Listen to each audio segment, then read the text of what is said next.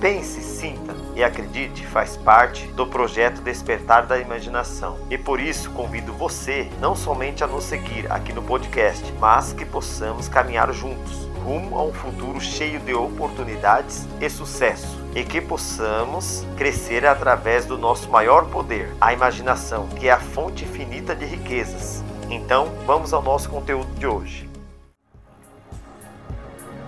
A grande lei da atração. Alguns meses atrás, um homem mostrou-me uma invenção de natureza mecânica e disse-me: Preciso de dinheiro para realizar isto, muito dinheiro.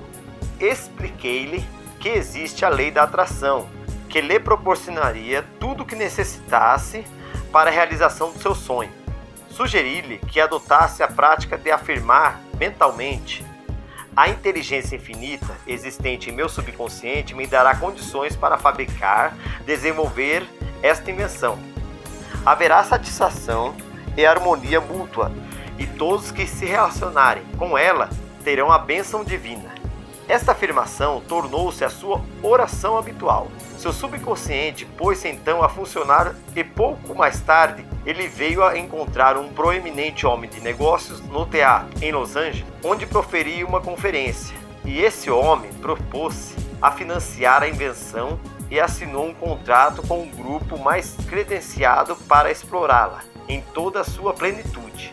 Recentemente, disse-me ele que sua invenção ia ser um produto fabuloso, de natureza revolucionária, com possibilidades de lucro ilimitadas.